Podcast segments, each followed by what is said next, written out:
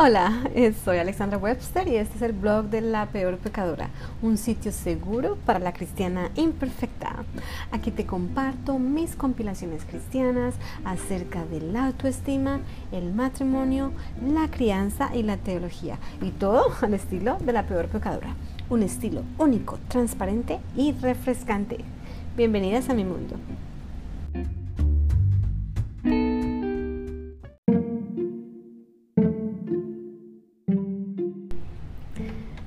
Nadie es más preciso que un francotirador, excepto una mamá con la chancla.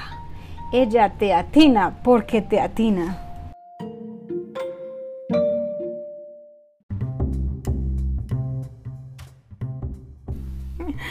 Si eres de la generación de la chancla, entiendes el chiste. Yo fui de esta generación. La chancla y sus semejantes como la correa, el juete, fuete, el pao pao, eran usadas como un instrumento de disciplina comunes. En la actualidad, aunque el castigo corporal todavía es común, ya no es completamente aceptado. Incluso se llega a considerar como cruel y abusivo usualmente por padres que sienten haber sido abusados en su niñez. Otros padres mantienen la certeza que es necesario, pero lo diferencian de ser abuso a través de la manera que es implementado. Si una persona experimentó abuso disciplinario por parte de sus papás, tiene toda la razón, estuvo mal y ciertamente nunca debe repetirlo con su propio hijo. Pero ¿te has preguntado qué dice la iglesia acerca de la chancla? Proverbios 23, 13, 14. No dejes de disciplinar a tus hijos. La vara del castigo no los matará. La disciplina física, bien, puede salvarlos de la muerte. Este verso es uno de los más usados para justificar bíblicamente el castigo corporal en la crianza. Pero la iglesia tiene una división en este asunto. No existe una conclusión contundente de si debes darle chancla a tus hijos o no. Pero, óyeme bien, amiga mía, lo que sí es bíblicamente un mandato es que debe haber alguna clase de disciplina. Ser mamá es un privilegio. Yo tengo tres hermosos hijos y estoy muy agradecida por la oportunidad de ser mamá, pero no todo ha sido color de rosa. La crianza es una gran responsabilidad, sobre todo el tema de la disciplina. Por varios años usé el castigo corporal como instrumento disciplinario principal. Yo deseaba contar con otras herramientas, pero no encontraba algo eficaz. Tampoco contaba con el tiempo necesario para educarme en el asunto. Mis hijos están cercanos en edad y la verdad que los primeros años de ser mamá fueron supervivencia total. Pero debo confesarlo públicamente, algo que realmente me trae mucha, mucha tristeza y es que yo he cometido errores en esta área, errores que me duele aceptar. Yo he dejado que mi ira sobrepase el amor que tengo por mis hijos. Es un sentimiento muy abrumador que en varias ocasiones me ha llevado a dormir en un mar de lágrimas. Una amiga me recomendó leer un libro que es muy popular aquí en los Estados Unidos. Su nombre en español es Cómo pastorear el corazón de tu hijo. Lo escribió Ted Tripp. Este libro expone el problema de la falta de disciplina en los niños y considera el castigo corporal necesario y bíblico. Al mismo tiempo condena castigar a tus hijos con ira y provee herramientas que te ayudan a mejorar. Leer este libro fue algo muy positivo y una de las mejores decisiones que he tomado como madre. Yo te recomiendo que lo leas. En la actualidad, no considero que el castigo corporal en la disciplina de tu hijo deba ser tu única opción, como la fue para mí por muchos años, tu opción principal, tu opción inmediata o la menos inconveniente. Esto es un error. Lo que aprendí mediante este libro me ha motivado a explorar otro tipo de herramientas que han contribuido a mejorar la comunicación con mis hijos. La comunicación, algo tan importante. Y esto ha reducido esas batallas de poder. Pero mira, tengo que decirte, el cambio no fue fácil. Tomó tiempo y sobre todo compromiso fue una transición y no un evento. Sin embargo, sé que muchos padres aún consideran el castigo corporal como la única alternativa. Si este es tu caso, quiero compartir las ideas principales de este libro que sé que te van a ayudar. Primero, hacerlo con amor, con respeto. Y segundo, a valorar la comunicación, a valorar otras herramientas de disciplina que no requieren el castigo corporal. Los principios de este libro. Primero, Dios llama a sus criaturas a vivir principalmente bajo su autoridad. Él también ha establecido instituciones a las que estamos llamados a someternos, como padres, como la iglesia, el Estado, etc. Tú eres la autoridad que Dios ha escogido para instruir a tu hijo. Asume esa posición con seguridad, responsabilidad, compromiso y sobre todo agradecimiento. Es difícil, a veces estamos tan sobrecargados con el estrés de lidiar con nuestros hijos que se nos olvida que son un regalo, que son un premio. La Biblia llama a nuestros hijos premios. Segundo principio, Dios te llama a ser una autoridad amorosa y respetuosa. El propósito de tu autoridad no es tener a tu hijo bajo tu poder, sino empoderar a tu hijo a desarrollar control propio. Tercer principio, tu enfoque disciplinario no debe ser el comportamiento de tu hijo. El comportamiento de tu hijo refleja su corazón. Por lo tanto, debes identificar cuál es la raíz del problema. Usualmente un cambio de comportamiento que no proviene de un cambio de corazón no es bueno. Y tú como la pastora de tu hijo estás llamada a comprender el porqué de las acciones de tu hijo y así ayudarlo a entenderse a sí mismo como una criatura hecha por y para Dios. Cuarto principio, muy importante, es un error total asumir que tu hijo es una víctima indefensa de las circunstancias. Lastimosamente, esta es la idea que existe en la sociedad y no es cierto. Él no es una víctima indefensa de las circunstancias en las que está siendo criado, pero al mismo tiempo es un error gravísimo ignorar cómo tu hijo está siendo afectado por la clase de relación que tiene contigo, mamá, principalmente por la manera que lo disciplinas.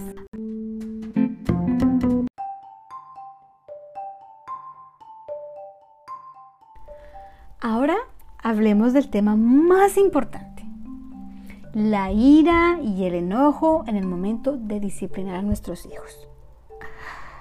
Yo sé que ya te debes sentir muy mal al respecto y mi idea, amiga mía, no quiero que te sientas peor.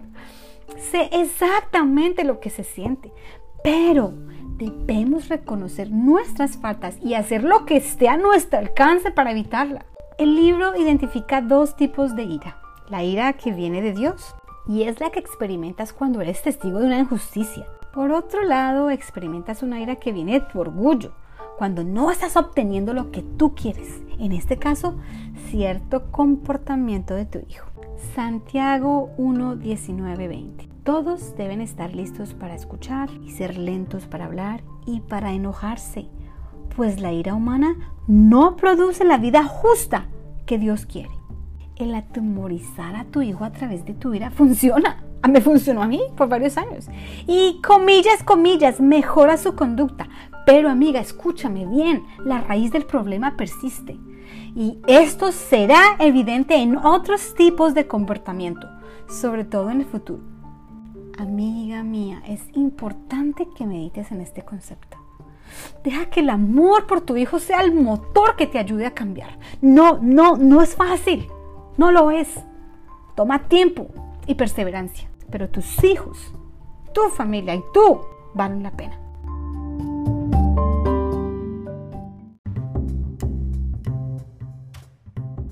Quiero preguntarte algo. ¿Recibiste algún tipo de entrenamiento en cómo ejecutar el castigo corporal? ¿Alguien se acercó a ti y te dijo, mira, la chancla se debe ejecutar de esta manera? ¿no? Bueno, a mí no.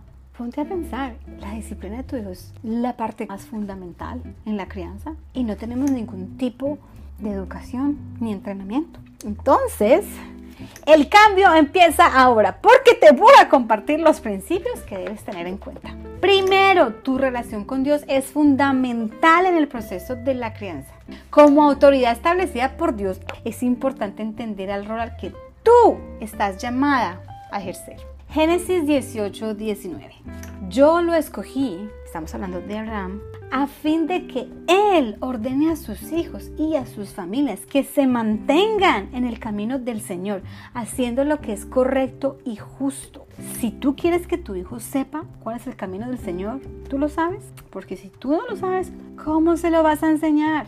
Tu palabra constantemente, Dios es fiel y nos ayuda a seguir su voluntad porque su voluntad es que sigamos su voluntad. ¿Entiendes? Es lógico, Él nos va a ayudar. La autoridad que has recibido de Dios la debes proporcionar bajo la autoridad de Dios. Así que la oración debe ser parte esencial de tu vida. Eres el agente de Dios para mostrar la necesidad de la gracia y del perdón de Dios. Así que acude a Dios para que te dé la fuerza y la sabiduría en esta área tan importante. Tu ejemplo de obediencia es más efectivo que todas tus reglas. Eso es un principio esencial. Eres el agente de Dios para enseñarle sus caminos a tu hijo. Amiga mía, no se trata de lo que tú quieres, sino de lo que Dios quiere que tu hijo sea. Segundo principio, no es un principio opcional, no amiga mía, es esencial. Si fallas, pide perdón. Primera de Juan 1.9. Si confesamos nuestros pecados, Dios, que es fiel y justo, nos los perdonará y nos limpiará de toda maldad. Así que tu compromiso debe ser el siguiente. No dejes que tu orgullo hiera el corazón y la relación con tu hijo de una manera permanente. No veas el pedir perdón como una debilidad. Al contrario, cuando reconoces tus faltas, le estás enseñando a tu hijo que eres una madre razonable y no un dictador. Sé íntegro en la relación con tu hijo reconoce tu propio pecado y debilidad. No, es fácil, no lo es, pero es lo correcto. Modela la dinámica de la vida cristiana mostrando arrepentimiento. Dios nos llama a nosotros como mamás a mostrar arrepentimiento. Así que comparte tus alegrías, comparte tus miedos y la manera en que encuentras consuelo en Dios. Así en el futuro el niño va a tener un ejemplo a seguir. Ahora bien, amiga, comprométete. Acepta el hecho que castigar a un niño con ira y sin la oportunidad de expresarse no es disciplina. Es abuso de poder de una mala autoridad. Lo he hecho yo, sí, me duele el corazón aceptarlo, lo he hecho muchas veces, pero espero que como yo hice, deja que toda esa culpa que hoy te deprime sea el motor que cambie tu manera de disciplinar. El arrepentirse de corazón es comprometerse a hacer lo que esté a tu alcance para cambiar. Y es posible. Yo experimenté el cambio a través del poder de Dios. Así que de ahora en adelante, cuando falles, recuerda, debes pedir perdón. Vas a fallar muchas veces. Así que, amiga mía, prepárate para pedir perdón. Muchas veces.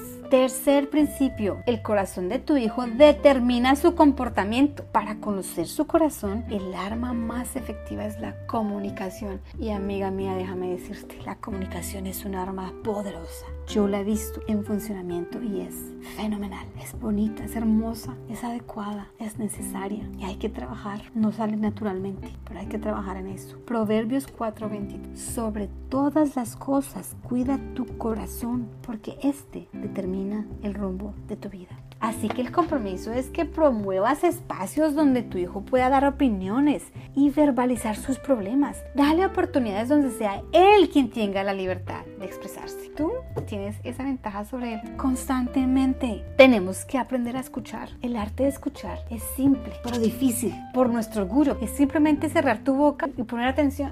Pero algo tan simple se nos dificulta porque siempre estamos centrados en nosotros mismos. Hay que cambiar y esto también influye en el matrimonio. El arte de la comunicación es aprender a extraer los pensamientos de tu hijo. No te enfoques solo en expresar los tuyos. Esa técnica no funciona bien. El objetivo principal en la comunicación es comprender, comprender a tu hijo. Amiga mía, no significa estar de acuerdo. No, no, no, no, no. Tú puedes comprender a tu hijo, pero no significa que tengas que estar de acuerdo. Es más como ponerse en sus zapatos y tratar de ver el mundo desde su perspectiva. Millones de veces nuestros hijos tienen un buen punto de vista. Tal vez no estemos de acuerdo con él, pero no significa que su punto de vista no sea bueno, pero no lo dejamos expresarlo. Mira, nosotros tenemos un problema. Nosotros estamos obsesionadas con el comportamiento del hijo, pero sabes que el comportamiento es solo un síntoma. Debemos enfocarnos en la razón, la enfermedad, lo que en su corazón está, lo que debemos extraer en la comunicación es esa enfermedad. ¿Por qué estás actuando de esa manera? Cuando tú puedes diagnosticar la enfermedad, entonces puedes buscar un tratamiento, pero lo que estamos haciendo es simplemente lidiando con los síntomas.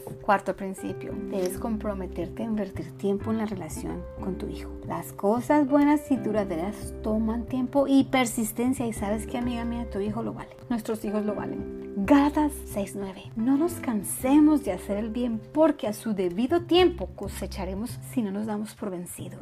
Yo he cosechado, he cosechado cosas tan hermosas. Sí, no ha sido fácil, he puesto mucho trabajo, me ha costado y vuelvo a mis ciclos, pero los resultados, el fruto es valioso. Y cuando tú experimentas ese fruto, eso te da más motivación, más energía y más compromiso para hacer los cambios que necesitas. Así que quiero que veas todo esto que te estoy hablando como un, e, no como un evento, porque no es un evento, es un proceso. Proceso que nunca acaba. Haz de cuenta que estás en unas escaleras infinitas y simplemente estás dando paso a paso. Nunca vas a llegar a graduarte, nunca vas a llegar al estado de perfección, pero vas a mejorar paso a paso, paso a paso.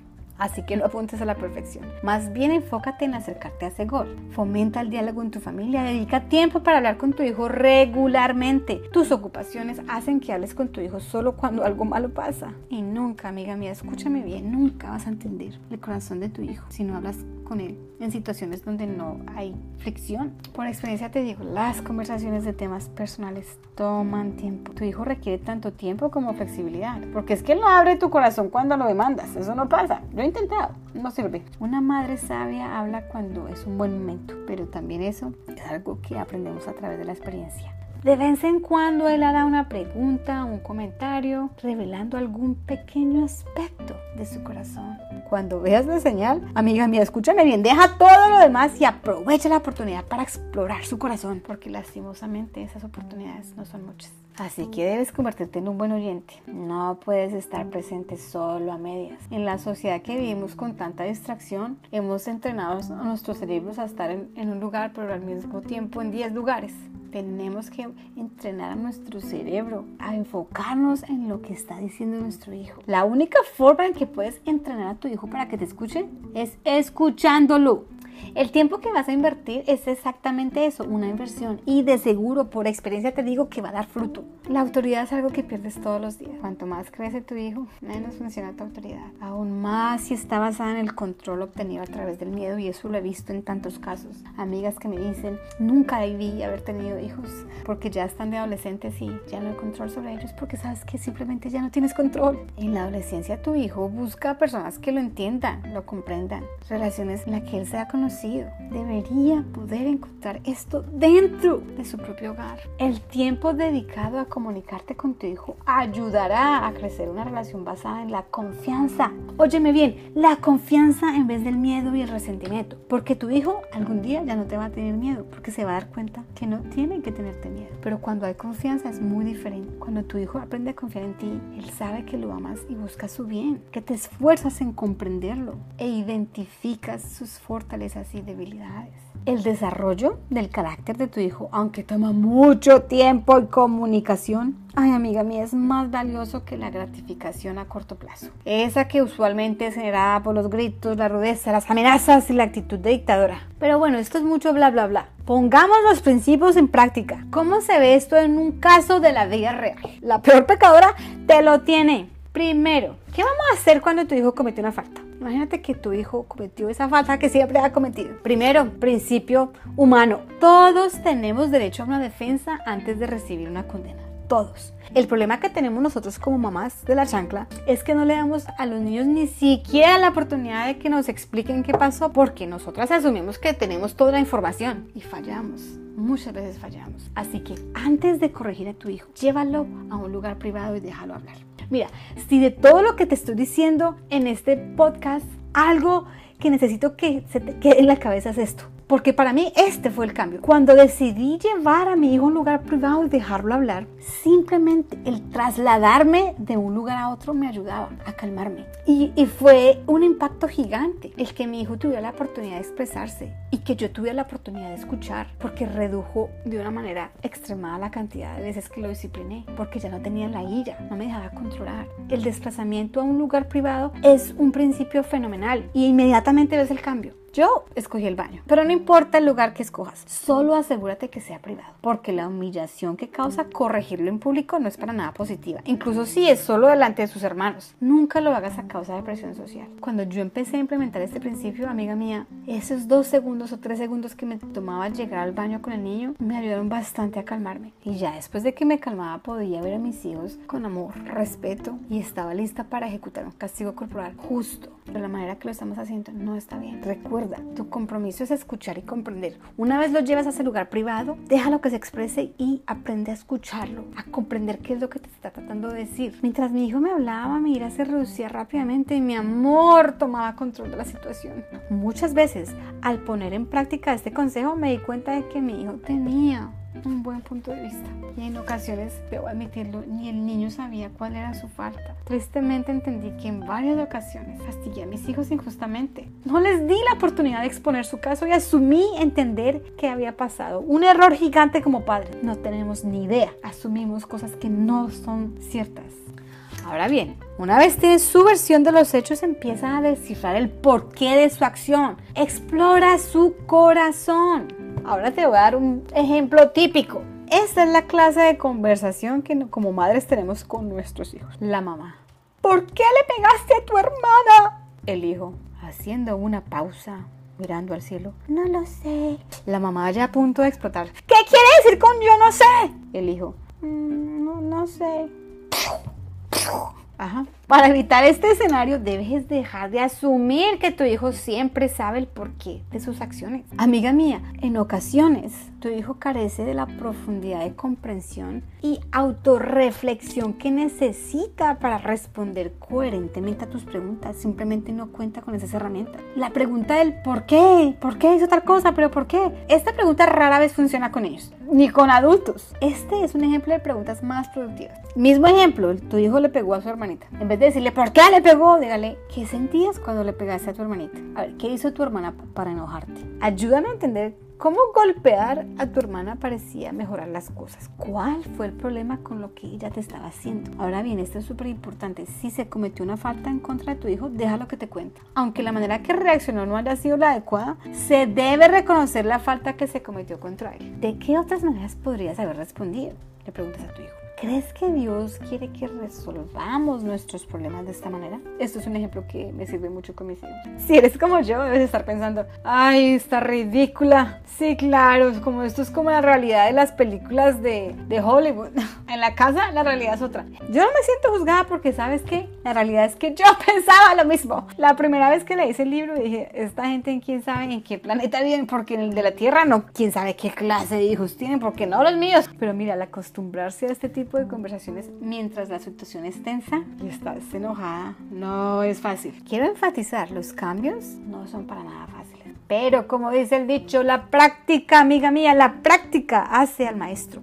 Y te vas a sorprender de la clase de detalles que te enteras durante estas conversaciones, cosas que ni tenías la más remota idea. Se vuelven hasta interesantes. ¿Cómo es que pasó todo en ese lapso de segundo? Cuando yo simplemente vi esto. Y algo que me pasó a mí bastante es que al mejorar esta conversación con los niños, las veces que decidí castigarlo físicamente se redujeron de una manera drástica y esto te va a pasar a ti. Se reducen simplemente porque tú primero ya no tienes la ira y segundo le das la oportunidad a tu hijo que comunique cosas que tú no tenías ni idea y tercero tienes la oportunidad de entender su mundo y el por qué reaccionó así. Así que amiga mía, intenta, vale la pena, no es fácil, pero cuando tú empiezas a ver los resultados y el cambio, eso es lo que precisamente te va a ayudar a continuar, a desear, a decir sí. Pero hay que aceptarlo. Yo volví a mis viejas técnicas de la chancla voladora, del castigo automático, el castigo sorpresivo. Sí, pasó y fue un ajuste. Entonces ya hacía un poquito menos, un poquito menos menos, un poquito al punto de que ya fue al contrario. Ejecutar el castigo corporal era lo con lo que no me sentía cómoda. Quería más bien como hablar. Entonces sí se puede cambiar. Un cambio, una transformación es posible. Y estos casos también cuando tú le das la oportunidad de hablar a tu hijo, le enseñas a apelar a la autoridad porque tu hijo necesita aprender eso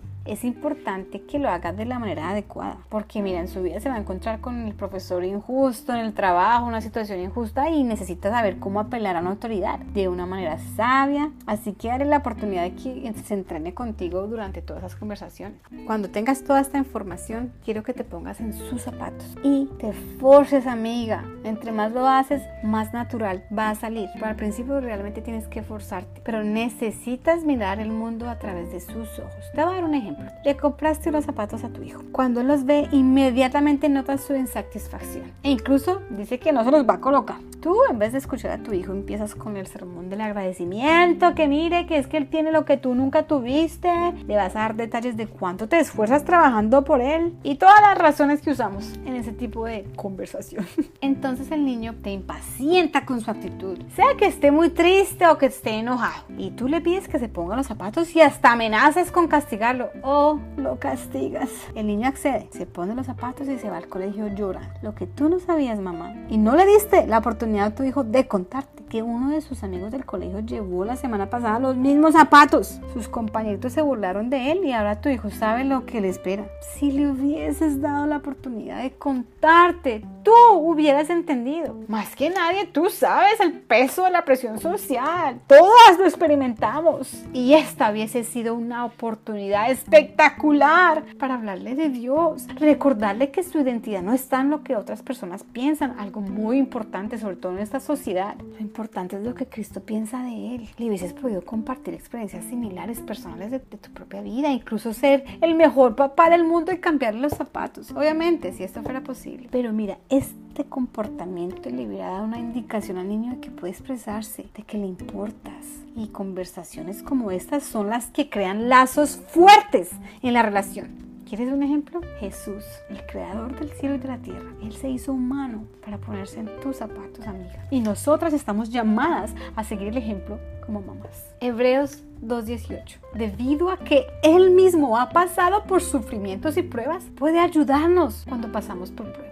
Asimismo, nosotros podemos ayudar a nuestros hijos porque nosotros pasamos por algo similar. Después de todo eso, analiza qué clase de falta cometió tu hijo para determinar un buen veredicto. Los niños hacen cosas de niños riegan la leche en la mesa, dañan un juguete por mal uso, le pegan a alguien por accidente, se apegan a cosas que nosotros pensamos que son insignificantes. A ellos les gusta hacer cosas de cierta manera, preguntan cosas sin sentido o a veces inapropiadas, no se están quietos, lloriquean. Estas son cosas de niños. Y no disciplinas a tu hijo porque haga cosas infantiles, incluso cuando son terriblemente inconvenientes para ti. No, señora. Optas por el castigo físico en una situación donde reconoces un comportamiento de rebeldía absoluta en tu hijo. Después de obviamente exhaustivamente a través de la comunicación identificas este comportamiento. A lo largo de los proverbios se usa la insensatez y la necedad para describir a la persona rebelde que no le teme a Dios. El necio es el que no escucha corrección, el que no se somete a la autoridad, el que se burla de los caminos de Dios y al que le falta sabiduría. Proverbios 1.7. El temor del Señor es el principio del conocimiento. Los necios desprecian la sabiduría y la disciplina. El niño que no se somete a la autoridad de sus padres está actuando de manera necia e insensata está rechazando la jurisdicción de Dios, está viviendo su vida para la satisfacción inmediata de sus propios deseos y necesidades. Rechazar la autoridad impuesta por Dios significa identificarse como su propia autoridad. En otras palabras, Él es su propio Dios. Esto, como sabemos, amiga, conduce a la muerte. Hablando espiritualmente, pero a veces son tan necios que también los puede llevar a una muerte física. Si tu hijo no tiene un claro entendimiento de su naturaleza pecadora, nunca sentirá necesidad de un Salvador. Jesús nunca tendrá sentido en su vida y en la existencia como tal. Ahora, ten en cuenta lo siguiente. Si la situación no es clara y no puedes determinar la falta de tu hijo, no debes disciplinar. Punto. No debes. Ahora bien, una vez tienes tu veredicto, sé específico. Tu hijo necesita entender con claridad el motivo por el que está siendo corregido. No asumas. Esto es un principio difícil para papás y mamás. Asumimos un error gigante, gigante en la crianza. Debemos dejar de asumir. Él puede que no entienda por qué tú estás diciendo que él cometió una falta. Tómate el tiempo para explicarle de manera detallada el porqué de su falta. Evita los gritos, yo sé, es difícil, es difícil, es difícil, pero los gritos no son efectivos. Incluso pueden bloquear la atención de tu hijo. El niño debe entender que tu decisión es respuesta a su propia acción. Debe ser claro que no es una situación injusta que solo te produjo a ti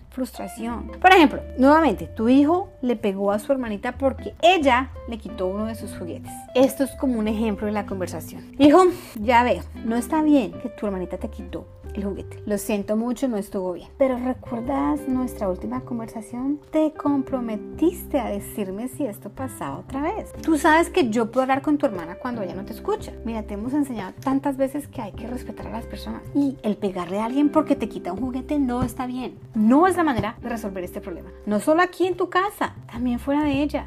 Si dejamos que esta situación persista, quizás en el futuro puede herir a alguien de una manera más grave. Te reitero, no estuvo bien lo que ya hizo, ya no debe quitarte los juguetes. Entiendo por qué estás tan enojado, pero la manera en la que respondiste no es adecuada. Como ya habíamos hablado de la situación y es una situación que es persistente, debo corregirte. Nuevamente, sé que debes estar pensando que esto solo pasa en la dimensión del mundo perfecto. Así lo pensé yo, esa era mi mentalidad. No, no fue para nada natural, sobre todo si no eres criado con buenas tácticas de comunicación. Pero por experiencia propia te digo que sí, sí es posible que Dios te cambie la mentalidad y la forma de actuar. Sí, es posible. Es un proceso. Ya te dije que no es fácil. Sí, bueno, te rectifico. No es fácil, sobre todo al principio. Es posible. Si no estás controlada por tu ira y si te comprometes a sacar tiempo extra. Obviamente, es necesario que tu hijo pueda comunicarse. Y esta clase de conversaciones pueden existir con un niño de 3 años en adelante. Pero ten en cuenta que algunos niños presentan demoras en el lenguaje. Por ejemplo, mi hijo mayor empezó a hablar más o menos de una manera fluida casi a los 4. Entonces depende del niño. Ahora bien, sé consistente en la manera que corrige y no confundas disciplina con abuso. Ejecutas el castigo corporal con autocontrol, tranquilidad y sin ira. Si estás muy enojado, dile a tu hijo que te espere en su cuarto, que espere en algún lado. Espera el tiempo que sea necesario. Y mira, algunas veces no es suficiente.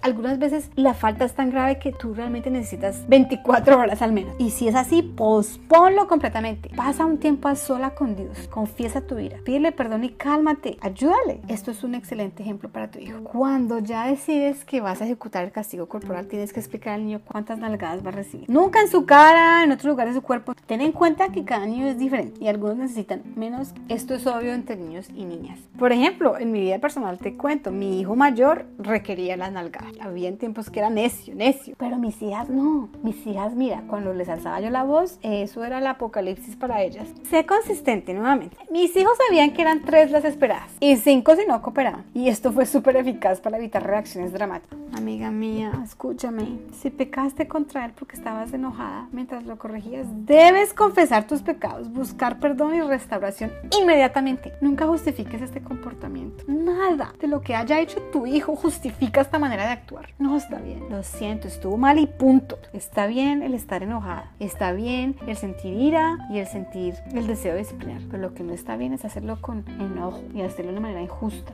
Eso no está bien y tienes que cambiar. Ahora sí, la mejor parte del proceso, mira, esta es la técnica que uno nunca vio, que nunca experimentó, pero es la parte más hermosa de la disciplina de tu hijo. El borrón y cuenta nueva. Una vez lo hayas corregido, abrázalo. Este paso no es opcional. Muchos padres siguen mostrando enojo a sus hijos después de castigarlo y esto es un error absoluto. Tu hijo ya recibió la consecuencia de su falta. Ponlo en tu regazo, dile cuánto lo amas y cuánto esperas que no sea necesario nuevamente. Esto mantiene la disciplina en referencia a la restauración y no a la venganza o la retribución. Amiga mía, estos abrazos los llevo en mi corazón. Mis hijos querían quedarse ahí para siempre y yo también. Inmediatamente después del castigo, ambos buscamos ese momento. Yo aprovechaba para recordarle a mi hijo lo importante de tomar mejores decisiones, de obedecer. También para enfatizar que mamá no le pegó porque estaba enojada. Mamá lo hizo para expresarle amor. Parezca o no, es una expresión de amor. Entre más practiques estos pasos, más, más vas a querer seguir practicándolos. Una vez experimentas los grandes beneficios de la comunicación estarás más motivada a buscar otras herramientas disciplinarias que te pueden ayudar a complementar. Cuando experimentas los grandes beneficios de la comunicación, estás más motivada a buscar otras herramientas. Otras que pueden ayudarte a complementar y mejorar en esta área. Nuevamente, las cosas magníficas no pasan de la noche a la mañana.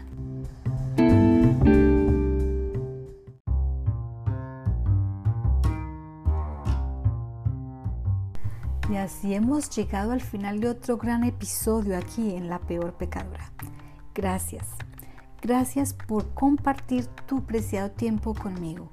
Tu interés hace posible cada nuevo episodio. Así que suscríbete y comparte este mensaje con todas tus amigas. Asegúrate también de visitar mi sitio web www.lapeorpecadora.com Así no te pierdes de mis últimas actualizaciones. Allí también encuentras los links de acceso a mis redes sociales. La peor pecadora está en Instagram, Twitter, Facebook, YouTube y tus plataformas de podcast favoritos. Te dejo con las palabras del apóstol Santiago. No solo escuchen la palabra de Dios, tienen que ponerla en práctica. De lo contrario, solamente se engañan a sí mismos.